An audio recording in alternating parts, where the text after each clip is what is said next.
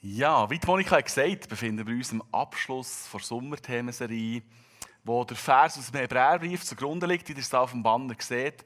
Gottes Wort ist voller Leben und Kraft. Und so ein bisschen als Dessert zu dieser Themenserie habe ich euch etwas, ich finde, es ist so Süffiges mitgebracht, etwas Leichtverständliches, ähm, und zwar wirklich ein Krimi habe ich mitgebracht. Ich liebe Texte aus der Bibel, wo ganze Geschichten von Menschen oder von Völkern erzählt werden, die dazu noch spannend sind, um einfach viel herauszunehmen für das persönliche Leben. Und so eine Geschichte habe ich heute dabei. Es ist eine Heldengeschichte und hm, ich weiß nicht, an wen ihr jetzt vielleicht denkt, wen habe ich mitgebracht. Vielleicht Denkt ihr, ein Held, den wir sie auf dem Bild gesehen von Mose, der zweimal auf das Wasser geschlagen hat und sich dann das Meer geteilt hat? Oder der Held David, der als Teenager einem Ries Goliath ist gegenübergestanden und ihn besiegt hat? Ich weiß nicht, was du für Helden im Kopf hast, wenn du an die Bibel denkst. Josef, Noah, Joshua, Paulus. Ich habe euch niemand von denen mitgebracht, sondern ich habe euch eine Heldin mitgebracht. Und zwar ist es die Königin Esther. So wie hier auf dem Bild hat die junge Frau dann zumal ausgesehen haben. Und über die junge Frau gibt es im Alten Testament auch ein Buch, nämlich das Buch Esther. Die Geschichte von Esther ist für mich ein Krimi mit allen Facetten von einer guten Geschichte. Und egal wie gut du die Geschichte von Esther schon kennst, ich möchte dich mit einnehmen heute Morgen in die spannende Geschichte von ihr. Und wir fangen zuerst wieder an so mit einem Überblick über das Alte Testament. Dass ihr auch seht, so ein bisschen zeitlich, wo das müsst einordnen die Geschichte von der Esther. Ihr seht oben links der Start mit der Schöpfung. Ähm, dann geht es weiter, Sintflut zu den Erzvätern Abraham, Isaac und Jakob. Ihr seht dann die zwölf Söhne von Jakob, die ganze Sippe, die aufgrund von einer Hungersnot hat auf Ägypten müssen auswandern musste. Dort ist dann das Volk der Juden zu einem grossen Volk geworden, das schließlich von einem Pharao ist versklavt wurde. Auf der dritten Linie ihr dann den Auszug aus Ägypten und das Ziel im verheißenen Land Kanaan. Schließlich folgt die Zeit in Israel von den Richtern, wo die Richter das Land regiert haben, ähm, bis der Wunsch nach einem König so groß ist worden, dass Gott ihnen zuerst der Saul, der David und schließlich der Salomon als König hat geschenkt. Nach dem König Salomon ist aber das Reich Israel auseinandergebrochen. Die zehn Stämme vom Nordreich haben sich zusammengetan zum Nordreich Israel. Und das ist schließlich 720 vor Christus von den Assyrern erobert worden und auf Assyrien deportiert worden. Im Südreich Juda hat die Zeit der Könige noch etwas länger hergehalten, bis aber auch sie schließlich 597 vor Christus von den Babylonier nach Babylonien sind deportiert worden. Ja, und ab dann hat es weder das Nordreich Israel noch das Südreich Juda gegeben. Die Juden sind von den eroberten Nationen in die ganze Welt verstreut worden. Und in dieser Zeit vom Exil gehören auch die Bücher von Hesekiel und von Daniel. Und schließlich kommen wir langsam in die Zeit von Esther. Ihr seht, das geht langsam gegen das Ende des Alten Testaments zu. Das ist ungefähr 500 Jahre bevor es Jesus auf die Welt ist gekommen. Und ich sehe dort, dass der Perserkönig Kyros erwähnt ist. Das ist eine ganz interessante Persönlichkeit. Wo er an die Macht ist gekommen, der Perserkönig, hat er alle gängigen Kriegsstrategien, die vor ihm sind angewendet wurden, über den Haufen geworfen. Er hat es nämlich neu so gehalten, dass er die unterliegenden Völker nicht als Sklaven in seine Heimat hat mitgenommen oder ihnen eine neue Kultur oder Religion hat auferlegt, sondern er hat diesen Völkern ihre ursprüngliche Kultur und Religion gelassen oder auch zurückgegeben. Und als er mit seinem Heer gegen Babylonien ist marschiert, haben sich die Menschen dort friedlich ergeben, weil sie gewusst der König Kyros würde ihnen gnädig sein und sie nicht töten. Und das hat er dann auch gemacht. Er hat allen Völkern in dem Reich Babylon, die dort zusammengewürfelt waren, hat er allen ihre ursprüngliche Kultur und Religion zurückgegeben.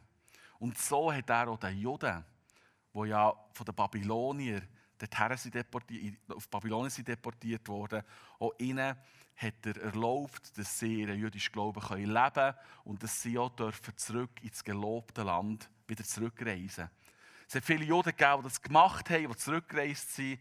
Es hat aber auch Juden gegeben, die in Babylonien und im ganzen Persischen Reich sind geblieben, dort, wo sie ein neues Daheim hatten.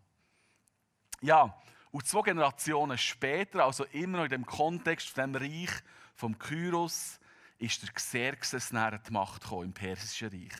Und der Xerxes, er ist neben der Esther die Hauptfigur im Estherbuch. Und die Geschichte möchte ich euch jetzt so in neun Akten erzählen, passend zu den neun Kapiteln von diesem Buch. Ich möchte kurz durch jedes Kapitel durchgehen und am Schluss so drei Perlen daraus festhalten, die mir während der Vorbereitung wichtig wurden. Gehen wir zum Akt 1. Ich habe den Grande Fiesta und Macho Gehabe genannt. Das Buch Esther fährt mit einem riesen Fest an, wirklich einer grande Fiesta. Der Xerxes hat von seinen Vorgängern ein riesiges Reich übernommen, das 127 Provinzen hatte. Ich habe hier eine Karte mitgebracht, wie dann das Perserreich für eine Ausdehnung hatte. Wenn man die heutige politische Weltkarte überlegt, dann sieht man also, das war ein Reich, das von Indien im Osten bis nach Griechenland im Westen und Ägypten im Süden sich erstreckt hat. Ein unglaublich grosses Reich. Der König Xerxes hat seine Residenz in Susa gesehen, ich sehe es markiert. Das ist im heutigen Iran, nahe der Grenze zum Irak. Und jetzt hat der Xerxes im dritten Jahr von seiner Regierung ein Fest gemacht für alle Statthalter, Heerführer oder Hofhadel aus dem ganzen Persischen Reich. 180 Tage lang haben sie gefestet, ununterbrochen. Und der Xerxes hat während dieser Festerei mit allem Drum und Dran seine ganze königliche Pracht zur Show gestellt. Und nachdem sie ein halbjähriges Fest gefeiert haben, ist es aber wieder weitergegangen. Nach dem Fest ist vor dem Fest. Es ist nämlich schon das nächste Fest auf dem Programm gestanden. Weil jetzt hat der König Xerxes alle Leute aus der Residenz Susa, dort wo er residiert hat, hat er alle Menschen von dort eingeladen zu einem Fest. Wir lesen im S3, ich durch das vorlesen, alle, vom vornehmsten bis zum einfachsten, feierten sieben Tage lang im Hof des Palastgartens. Zwischen Marmorsäulen hingen weiße und violette Vorhänge aus wertvollen Baumwollstoffen und Leinen, befestigt mit weißen und purpurroten Schnüren und silbernen Ringen. Die Gäste lagen auf Kissen mit goldenem und silbernem Brokatstoff überzogen war. Der Boden des Hofes bestand aus einem Mosaik von bunten, kostbaren Marmorsteinen und Perlmutt. Man trank aus goldenen Gefäßen, von denen keines dem anderen glich. Ihr seht hier so das Gefäß, das man aus dieser Zeit, aus dem Königreich von Xerxes, gefunden hat. So aus goldigen Gefäß, wo keinem anderen glichen, haben sie Wein getrunken. Der König ließ edlen Wein in Hülle und Fülle ausschenken. Jeder konnte trinken, so viel er wollte, denn der König hatte angeordnet, dass seine Diener sich ganz nach den Wünschen der Gäste zu richten hatten. Also es war ein riesiges Fest im Gang. Und jetzt kommen wir zum Macho-Gehabe von Xerxes.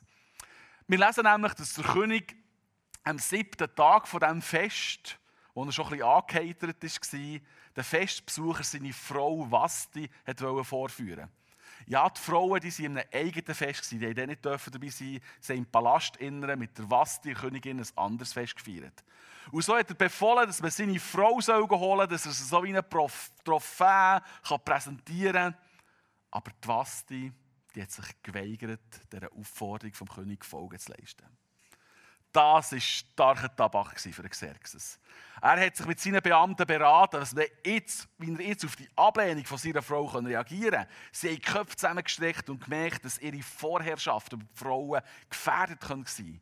Sie haben Angst gehabt, dass die Abfuhr vor was sie eine Art Frauenstreik im ganzen Reich auslösen könnte und sich die Frauen plötzlich den Männern nicht mehr unterordnen würden.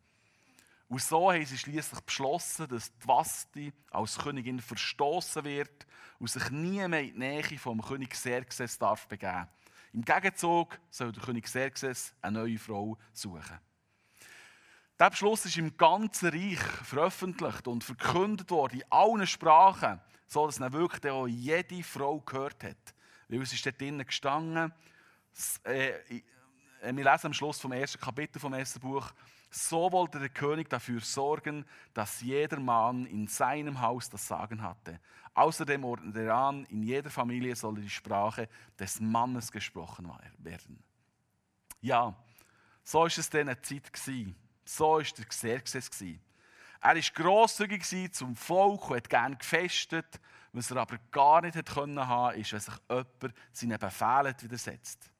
Wir können in der Geschichtsschreibung über Xerxes auch lesen, so eine lustige Anekdote, dass er mal eine Brücke über eine Meerenge hat bauen und als die nach dem ersten Sturm schon zusammengefallen ist, ist er so hässlich dass er das Meer mit 300 Peitschenhieben bestrafen Unter diesen Vorzeichen vom Xerxes, von dem Patriarch, wo Frauen unterdrückt wurden, nicht viel haben gegolten, unter diesen Vorzeichen vom ersten Akt betritt Tester die Bühne. Akt 2 Xerxes Next Topmodel und Loyalität von Mordechai. Ein Zeit nachdem dass der Xerxes seine Frau Vasti hat verstoßen, hat er aus allen Provinzen von seinem Reich schöne junge Mädchen nach Susa kommen. Sie müssen besonders hübsch sein und Jungfrauen. In Susa, also dort, wo der König Xerxes regiert hat, dort hat auch der Jod Mordechai gelebt mit seiner Pflegtochter, der Esther. Mordechai, seine Vorfahren, sind seinerzeit vom Nebukadnezar nach Babylonien verschleppt worden aus Israel. Esther war seine kleine Cousine, aber weil ihre Eltern früh gestorben sind, hat er sie aufgezogen wie seine eigene Tochter. Wir können davon lesen, dass Esther sehr schön war und ihre Gestalt besonders anmutig war. Und so ist auch Esther ausgewählt worden, dem Casting, Casting zu Xerxes Next Topmodel mitzumachen. Esther hat dem Verantwortlichen vom Harem, wo die Frau hat vorbereitet, besonders gut gefallen. Und so hat er ihr das schönste Kleid, die beste Suite und die besten Speisen zum Essen gegeben. Und es war eine unglaubliche Vorbereitung, die die Frauen dann haben müssen durchlaufen mussten. Vielleicht haben dürfen, ich weiß es nicht. Weil vor der Begegnung mit dem Xerxes sind sie zuerst sechs Monate lang mit Myrrheöl behandelt worden. Und dann noch sechs Monate lang mit Balsamöl und anderen Schönheitsmitteln. Und schließlich, nach dieser jährigen Vorbereitung, ist der Tag auch für Tester da. Gewesen. Sie ist zum König Xerxes gebracht worden und er so um ihn geschehen. Beim Lesen ist mir so immer so die Zeichentrickfigur in Sinn gekommen, wo man aber die Augen, die Herzchen in den Augen sieht, wenn sie irgendetwas Schönes betrachten. Es war geschehen um Xerxes. Er hat alle anderen Mädchen heimgeschickt, weil Esther, wir lesen es, hat mit ihrer Schönheit alle Frauen in Schatten gestellt. Esther hat also wirklich eine wunderschöne Frau müssen sein. Sie war eine Teenagerin, vielleicht so zwischen 13 und 17. Und der König hat sie zu seiner neuen Frau und zur neuen Königin ernannt. Und überschwänglich in der Xerxes ist, hat er in allen Provinzen nach dieser Hochzeit die Steuern erlassen und hat grosszügige Geschenke den Menschen gemacht. Unterdessen hat auch der Mordechai eine Anstellung am Palast bekommen vom Xerxes. Er hat sich so jeden Tag erkundigen wie es Esther geht. Das hat ihn sehr interessiert, auch weil er ihr befohlen hat, dass sie nichts über ihre jüdische Abstammung erzählen soll. Esther hat es auch so gehalten. Eines Tages, als der Mordechai geschafft hat, hat er gehört, wie zwei Palastwachen eine Verschwörung anzetteln gegen Xerxes und der Plan hat gefasst, dass sie ihn umbringen wollen. Der Mordechai hat das Esther erzählt, sie hat es Xerxes weitergeleitet und so hat der Mordanschlag auf Xerxes schließlich vereitelt werden und der Xerxes hat befohlen, dass man das, die Geschichte, auch in den Chroniken aufschreibt vom Persischen Reich, dass man das nie vergisst. Akt 3. Der Haman und seine feisteren Pläne. Jetzt betritt der Haman die Bühne. Er ist der Bösewicht in dieser Geschichte. Und was für einen. Ein Zeitchen nachdem das Fest war, hat der Xerxes der Haman zum höchsten Beamten vom Königshof ernannt. Und der Haman ist einer, der die Macht so richtig genossen hat. Der Xerxes hat auf seinen Wunsch ein Gesetz erlassen, dass man sich vor dem Haman auf den Boden werfen muss, wenn der ist vorbeigelaufen Also der Haman hat sich so richtig feiern Nur der Mordechai hat sich nicht vor dem Haman auf den Boden geworfen.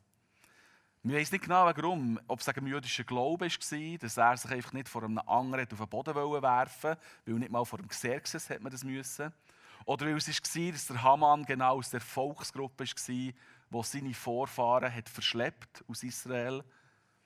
Aber jedenfalls hat sich der Mordechai nicht auf den Boden geworfen. Und das hat der Haman gar nicht verputzen Er war dermaßen sauer auf den Mordechai, dass er ihn umbringen wollte. Er hat schließlich auch noch davor erfahren, dass der Mordechai einer von diesen Juden ist. Und dann hat er ganz einen feisteren Plan geschmiedet. Er hat dem Xerxes gesagt, dass es da im Persischen Reich ein Volk gäbe, das sich von den anderen Völkern absondere und den Anordnungen vom König nicht nachfolge. Und wir sollen doch gegen das Volk vorgehen sie vernichten. Und dabei könnte man noch ihre Wertsachen als Schatz einsacken. Ja, der König, der wahrscheinlich das Feste wichtiger war als so ein Regierungsgeschäft, hat dem Haman wie eine Blanko-Vollmacht gegeben, dass sich der so einen Erlass verfassen und in allen Orten kommunizieren im ganzen Reich. Und das hat der Haman gemacht. Er hat den Erlass verfasst, dass man am 13. Tag vom 12. Monat im ganzen Persischen Reich alle Juden, inklusive Frauen und Kinder, soll umbringen. Jeder könnte es selber machen und die, die man besiegt hat, dann ihren Besitz, hat man persönlich sich dürfen unter den Nagel reissen. Boah, was für eine schlimme Wendung in dieser Geschichte. Was für eine schlimme Wendung für die Juden im Persischen Reich. Verständlicherweise sind die Juden im ganzen Persischen Reich total durch den Wind und man hat überall ihr Klagen und Grennen gehört. Und währenddessen, dass die Menschen zusahen, in heller Aufregung waren über den Erlass, haben der König Xerxes und der Haman ein Trinkgelage abgehalten. Akt 4. Der Mordechai bittet Esther um Hilfe. Der Mordechai hat gewusst, dass das der sichere Untergang für sein Volk ist, wenn nicht irgendein Wunder passiert. Er hat ein Trauergewand angelegt, hat gefastet und betet und hat sich schließlich auf den Weg zur Esther gemacht. Die hat noch gar nichts gewusst von dem Erlass. Und dann ist sie in eine Zwickmühle gekommen. Weil der Mordechai hat Esther gebeten, dass sie doch zum Xerxes geht und ihn um Gnade für das jüdische Volk anfleht. Esther hat dem Mordechai aber erklärt, dass sich niemand einfach so von sich aus dem Xerxes nähern Es haben nur die Menschen in den Thronsaal kommen, wo sie gerufen wurden vom Xerxes. Wenn man einfach so unaufgefordert zu ihm ist gegangen, dann ist man auf der Stelle hingerichtet worden. Es hat zwar eine kleine Chance gegeben, wenn der König das Zepter entgegengestreckt dann hat es dass man im Leben darf bleiben und man darf reden vor ihm. Und schließlich hat Esther Mordechai gesagt, dass sie schon 30 Tage nicht mehr sind gerufen worden vom, vom Xerxes und doch, dass es doch pure Selbstmord sei, wenn sie jetzt einfach in seine Nähe gehen würde. Ich glaube, der Mordechai hat die Situation verstanden. Aber als Stiefvater hat er ihr einfach auch noch zu bedenken gegeben, dass man irgendwann noch werde merken, dass sie eine Jüdin sei und dass sie dann auch umgebracht würde. Und er hat gesagt, sie soll mal darüber nachdenken. Vielleicht könnte es ja sein, dass sie nur Königin ist geworden, dass Gott es so hat eingefädelt, dass sie jetzt das Volk der Juden retten können. Aus dessen er geantwortet, das finde ich unglaublich schön, reif und auch, weiss. Geh und ruf alle Juden zusammen, die in Susa wohnen. Fastet für mich. Esst und trinkt drei Tage lang und Nächte nichts. Ich werde mit meinen Dienerinnen ebenfalls fasten. Dann will ich zum König gehen, obwohl ich damit gegen das Gesetz verstoße. Wenn ich umkomme, dann komme ich eben um. Wow! So, jetzt wollen wir schauen, wie die Geschichte weitergeht. Und wir kommen zum ersten Höhepunkt dieser Geschichte. Akt 5, Esther, Leben oder Tod. Nach drei Fastentagen hat sich Esther königliche Kleider angelegt und hat sich auf den Weg gemacht zum Thronsaal vom König. Könnt ihr die Situation spüren? Könnt ihr das Herzklopfen von dieser Königin spüren, die nach drei Fastentagen ziemlich erschöpft sich auf den Weg zum König gemacht hat? Ich habe mir das innerliche angespannt sein. Das Gemisch aus Angst und aus Hoffnung, dass Gott doch möge eingreifen Ich kann das verstehen. Wie geht es aus? Wird sie in fünf Minuten noch leben oder wird sie tot sein? Kommt alles gut oder endet sie in einer Katastrophe? Ich kann mir vorstellen, wenn man die Szene filmen würde, dass es in Zeitlupe käme und mit äußerst dramatischer Musik untermalt würde. Was passiert jetzt? Dester geht in die Thronsaal, der König Xerxes sieht sie.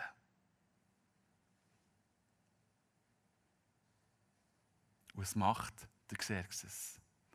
Der Xerxes er freut sich, das zu sehen. Er streckt das goldige Zepter entgegen und kommt sofort wieder in seine Überschwänglichkeit. Wir lesen es, wie er sagt, ja, liebe Esther, schön bist du da. Was hast du auf dem Herzen?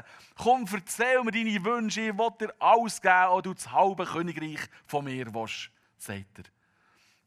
Und spürt er so den Felsbrock, den er Esther muss vom Herzen gehen sein. Sie lebt, ihr Leben und nicht nur das, der König Xerxes will mir alle Wünsche erfüllen. Aber er jetzt hat gedacht, dass Esther sofort um Gnade für die Juden bittet, der sieht sich täuscht. Sie hat sich vom König gewünscht, dass er doch heute Abend zu ihr, in ihren Palastteil, zusammen mit dem Haman zum Nacht soll kommen. Wieso hat sich das gemacht? Hat sie ihm Xerxes gleich noch nicht so recht traut und hat ihn vielleicht zuerst mit edlen Wein auflockern hat sie immer noch so auf ein Zeichen von Gott gewartet, dass sie mit ihrer Bitte starten kann? Hat sie vielleicht irgendwie noch auf einen Fehler vom Hamann gewartet, dass sie gar nicht muss ihre Bitte vortragen muss? Wir wissen es nicht genau. Auf jeden Fall ist es so gegangen. Am Abend erscheint der Xerxes zusammen mit dem Haman bei Esther zum Nacht. Und wieder fragt der Xerxes, Esther, was hast du auf dem Herz? Ich will dir jeden Wunsch erfüllen, den du hast. Und wieder bittet Esther darum, dass sie doch am nächsten Abend noch einmal zum Nacht kommen mögen. Nach dem ersten Nacht ist der Haman so richtig fröhlich heimgelaufen. Ich kann mir vorstellen, so einen, so einen richtigen stolzen Goku, der das Gefühl hat, hey, ich bin he? nur mehr. Und der König hat Esther eingeladen, ich bin ein Allerweltskeib, ich bin der Beste hier auf dieser ganzen Welt. Am Stadttor ist er aber nach einem Mordechai begegnet, der dort am Boden ist gehockt. Und der Mordechai hat wieder keinen Anstand gemacht, sich irgendwie auf den Boden zu werfen oder in die Achtungsstellung zu gehen. Und die Stimmung vom Haman war sofort wieder im Keller. Seine gute Laune war weg. Und daheim hat er seiner Frau und seinen Freunden erzählt von diesem Mordechai und wie er sich aufregt. Und dann haben sie ihm geraten, er soll doch auf seinem Grundstück einen 25 Meter hohen Galgen aufstellen. Das ist etwa doppelt so hoch wie hier Tilly vom Burgsaal. Und dass er morgen, morgen zum König soll gehen und beten, dass er doch den Mordechai dran aufhängt. Der Vorschlag hat dem Hamann gefallen. Und er hat sofort den Galgen aufstellen Akt 6. Unglaubliches Timing von Gott habe ich den genannt. Jetzt kommt der Akt, den ich glaube, ich glaube, Alfred Hitchcock nicht spannender hat herbekommen. In der Nacht, also nach dem Essen, und oder, wo der Haman der Galget aufstellen, in der Nacht darauf kann der König Xerxes nicht schlafen. Er wälzt sich hin und her und hin und her, bis er schließlich aufsteht und seinen Diener sagt, sie sollen ihm aus der Chronik vom Persischen Reich vorlesen. Man hat dem König davon gelesen und ist auf die Stelle gekommen, auf den Bericht, wo der Mordechai die Verschwörung gegen den König hat aufdeckt und ihm das Leben gerettet hat. Der König hat gedacht, wow, ja stimmt. Dann hat er seine Untertanen gefragt, ist eigentlich der Mordechai für die Tat geehrt worden? Er hat zur Antwort bekommen, hm, er ist nie dafür belohnt worden, der Mordechai. In dem Moment, wo sie das gesagt haben, ist der Haman in den Palast gekommen. Er ist auf dem Weg zum König und hat eben darum bitten, dass man den Mordechai am Galgen hinrichtet. Und bevor es aber der Haman überhaupt irgendetwas hat können sagen über Mordechai, hat der König zum Haman gesagt, Haman, was kann ein König tun, wenn er einen Mann besonders ehren möchte? Haman dachte, ha, das gilt mir. Wen sonst könnte er meinen?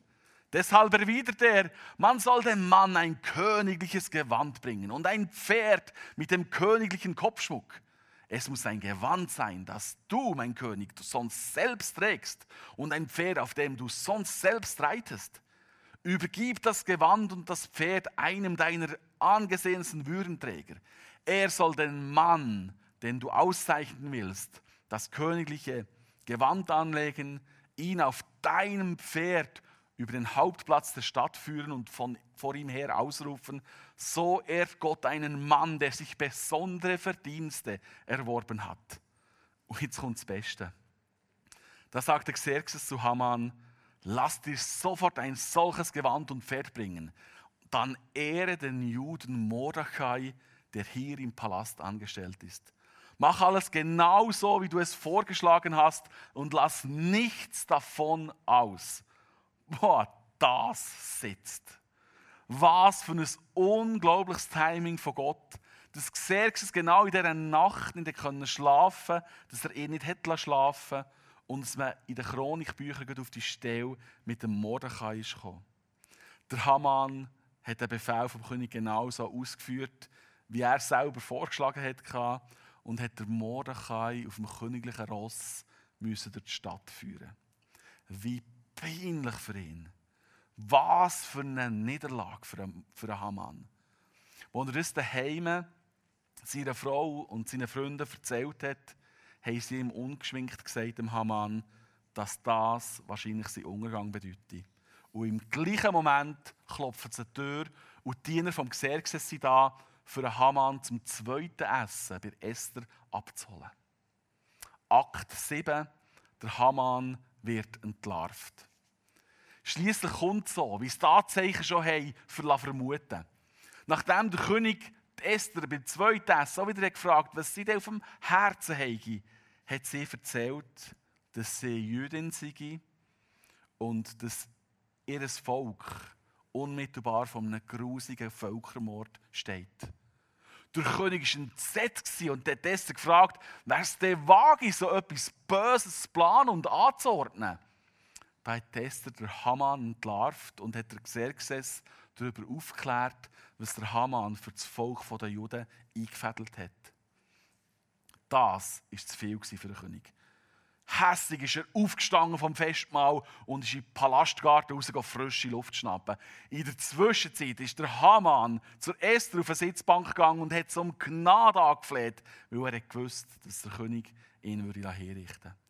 Und schüss in dem Moment, wo der Haman bei Esther auf dem Polster knäult und sie bedrängt, kommt der Xerxes sich und er schreit der Haman an und sagt, jetzt willst du ja noch meine Frau machen vor mir. Und er hat ihm das Gesicht verhüllen was ein Zeichen war dafür, dass er verurteilt ist zum Tod. Am Haman wird kurz ein Prozess gemacht und ironischerweise wird er postwendend an dem Galgen, wer für einen Mordechai aufrichten selber erhängt. Was für eine dramatische Entwicklung in diesem Krimi. Noch die Akten 8 und 9. Xerxes hilft den Juden, Mordechai wird oberster Verwalter und das Purimfest. Der Xerxes hat Esther und Mordechai noch am gleichen Tag mit dem Besitz vom Haman beschenkt. Der Sigurin, wo der König am Haman gegeben hat, hat jetzt der Mordechai bekommen und er ist oberster Beamter, oberster Verwalter im Persischen Reich geworden. Aber das Problem von dem Erlass, den der Haman hat verfasst, ist immer noch da gewesen. Und deshalb hat der König darum gebeten, dass er doch den Erlass möge auflösen. Der König hat Esther aber gesagt, dass er keinen Erlass, den er gemacht hat, jemals aufheben konnte. Hat ihnen aber die Idee gegeben, dass sie doch einfach einen neuen Erlass verfassen können. Das haben Esther und der Mordechai auch gemacht. Im ganzen Land ist auch schnell, weil es schon nach dieser Tag, ist ein neuer Erlass bekannt gegeben worden, nämlich, dass sich die Juden am 13. Tag vom 12. Monat, wenn sie angegriffen werden, dass sie sich dürfen wehren und die Angreifer auch dürfen töten. Das war der neue Erlass. Also fast so ein eine Pattsituation. Und der Erlass hat im ganzen Reich bei den Juden einen Jubelgesang ausgelöst. Sie waren gerettet. Schließlich ist der Tag gekommen und obwohl es wie eine Pattsituation war, sind gleich sehr viele Menschen im Persischen Reich auf die Juden losgegangen. Aber die Juden haben sich gewehrt und es ist genau das Gegenteil von dem passiert, was sich der Haman hat erhofft. Die Juden haben all die Angriffe gewonnen und sind schließlich ähm, im ganzen Persischen Reich ein angesehenes Volk und haben in Frieden dort weiterleben Und als Gedenken an den Tag, wo sie als Volk kurz vor der Ausrottung gestanden und durch Gottes Eingreifen sind gerettet worden, feiern die Juden das Purimfest. Bis zum heutigen Tag feiern sie das Fest und denken an das Ereignis im Persischen Reich zurück. Was für ein Krimi. Ich hoffe, ich habe euch nicht zu viel versprochen. Ich liebe so Geschichten. Und was hat dich aus diesen neun Akten von dieser ersten Geschichte vielleicht jetzt wie berührt oder angesprochen oder angetüpft. Ich möchte euch zum Schluss noch so in drei Punkte mit einnehmen, die mich beim Vorbereiten der Predigt besonders wie eingegangen sind oder die mich wie berührt haben. Der erste Punkt habe ich hier rot markiert. Die Loyalität von Mordechai und er wird oberste Beamte. Er hat erfahren von dem Mordanschlag und ich glaube, der Mordechai der hat auch anders reagieren. Er war ein Drittgenerationskind in einem Land, wo die Juden aus Israel hat verschleppt. Sie haben zwar ihren jüdischen Glauben frei ausleben aber der Herrscher in diesem Land, der König Xerxes, war alles andere als ein jüdisch-gläubiger Mensch. Soll er sich jetzt, wenn er das erfahrt von dem Anschlag, für einen König einsetzen? Für einen König, der fremde Götter anbetet? Soll er einfach nichts sagen, dass er vielleicht der Herrscher Macht kommt, der ihnen noch besser gesinnt ist? Wir wissen, wie sich der Mordechai hat entschieden Er bleibt loyal gegenüber dem König und hat den Mordanschlag vereitelt. Mir beeindruckt die Treue von Mordechai gegenüber einem König, der dem Gott der Juden nicht nachgefolgt ist. Wenn ich so ein bisschen die letzten Jahre schaue, dann beobachte ich, das ist einfach mein Eindruck, dass vielen Orten auf dieser Welt und auch in der Schweiz sich Christen immer mehr so ein bisschen gegen die Regierung auflehnen. Und man sagt, dass man als Christ eine Regierung, die Gott nicht nachfolgt, doch nicht muss gehorchen Viele Christen lehnen sich gegen die Regierungen auf, zum Teil torpedieren jeden Entscheid von ihnen mit der Begründung, dass man doch Gott mehr gehorchen müsse. Ist das wirklich so ein vorbildlicher Glaube, den uns der Mordechai hier gezeigt hat? Ich meine, natürlich, wir leben in einer Demokratie und nicht in einer Diktatur. Wir dürfen und wir Christen sollen uns auch zu politischen Fragen äußern.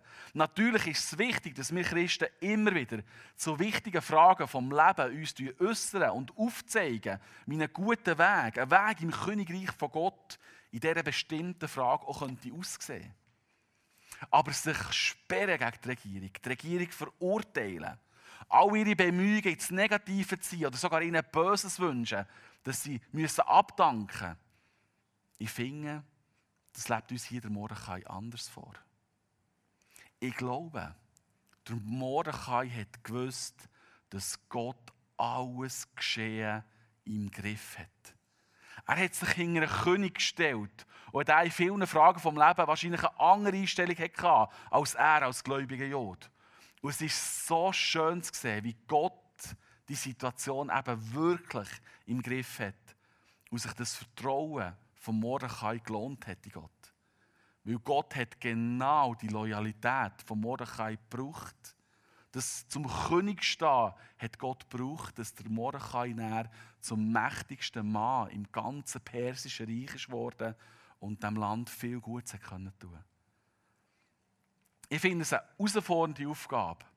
Aber auch wir Christen tun in unserem Land gut daran, einen Weg zu finden, wo wir positiv und loyal gegenüber der Regierung stehen können und so unterstützen, und unsere Entscheidungen vielleicht manchmal nicht gefallen und wenn wir die vielleicht nicht mit unserem Glauben an Gott teilen können. Wer weiß, ob vielleicht Gott genau diese Loyalität möchte brauchen dass wir Christen Ansehen und Einfluss in diesem Land können gewinnen und sich das Land positiv auch mit der Liebe von Gott kann verändern kann. Ich finde das einen spannenden Gedanke und er fordert mich auch raus, immer wieder für die Regierung einzustehen und für die Regierung zu beten. Der zweite Punkt, der mich berührt, ist der Mut von der Königin Esther. Das junge Mädchen, eine Teenagerin, hat wahrscheinlich einen der schwierigsten Entscheidungen zu fällen, die man in einem Leben kann müssen fällen Sie weiß, dass sie eventuell keine fünf Minuten länger lebt, wenn, der König, wenn sie dem König ohne Aufforderung unter die Augen kommt. Aber sie gewichtet das Leben vom jüdischen Volk und das Weiterbestehen von diesem Volk höher als das eigene Leben. Was für eine grosse und aufopfernde Liebe. Was für einen Mut, wo das junge Mädchen hier taglegt. Wo brauchst du vielleicht in deinem Alltag Mut, für gegen Unrecht aufzustehen? Hast du vielleicht einen Ehemann oder eine Ehefrau, die in deiner Herkunftsfamilie nicht akzeptiert ist oder sogar schikaniert wird? Gibt es an deinem Arbeitsplatz Personen, wo immer wieder schlecht über sie geredet wird, wird oder wo sie gemobbt werden?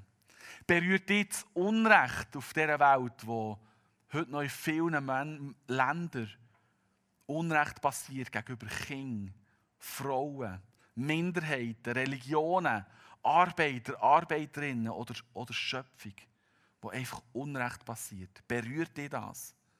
Dann wünsche ich dir wirklich den Mut von der Esther, dass du etwas gegen das Unrecht kannst unternehmen kannst. Du riskierst wahrscheinlich nicht in deinem Leben, wenn du gegen das Unrecht aufstehst, dass es dir irgendwie den Tod bringt. Aber vielleicht wirst du von Menschen nicht verstanden. Vielleicht erntest du Spott und Einsamkeit, wenn du dich für Personen einsetzt, vielleicht in deiner Firma, die niemand gerne hat. Wenn du dich für den Erhalt der Schöpfung einsetzt oder wenn du dich für Arbeiterinnen in Kleiderfabriken in Bangladesch oder für Recht von Minderheiten einsetzt. Aber du darfst wissen, dass Gott genau solche Menschen wie dich brauchen für diese Welt zu verändern. Menschen, die sich mutig gegen Unrecht stemmen und so Gottes Königreich immer mehr zum Durchbruch in dieser Welt können verhelfen können. Egal wer du bist und egal, was du deinem Leben bisher erlebt hast, du bist von Gott berufen, aufzustehen und auch zum Held oder zu einer Heldin für Gott zu werden. Gott beruft nicht die Qualifizierten, sondern er qualifiziert die, die er berufen hat.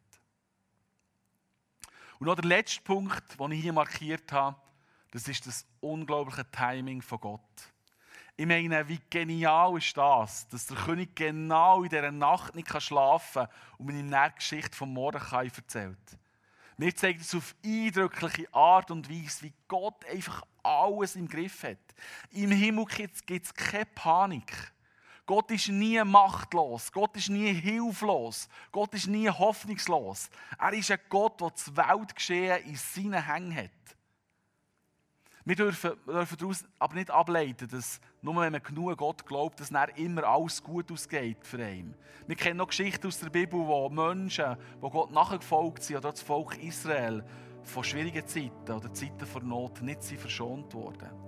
Aber wir dürfen in solchen Geschichten einfach sehen, dass Gott auch noch heute der grosse Gott ist, der das Geschehen in seinen Händen hat, der Weltherrscher in der Nacht erscheinen kann der die Geschichte von einem ganzen Volk schlagartig kann verändern kann. Dieser Gott lebt auch noch heute.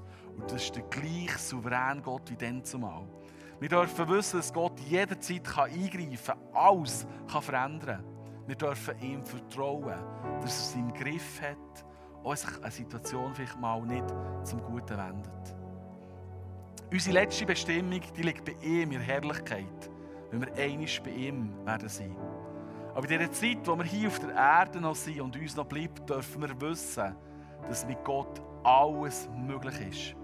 Dass wir mutig dürfen sein, wie der Esther oder Mordechai. Dass wir Gott dürfen vertrauen und dass wir auf sein Eingreifen jederzeit dürfen hoffen.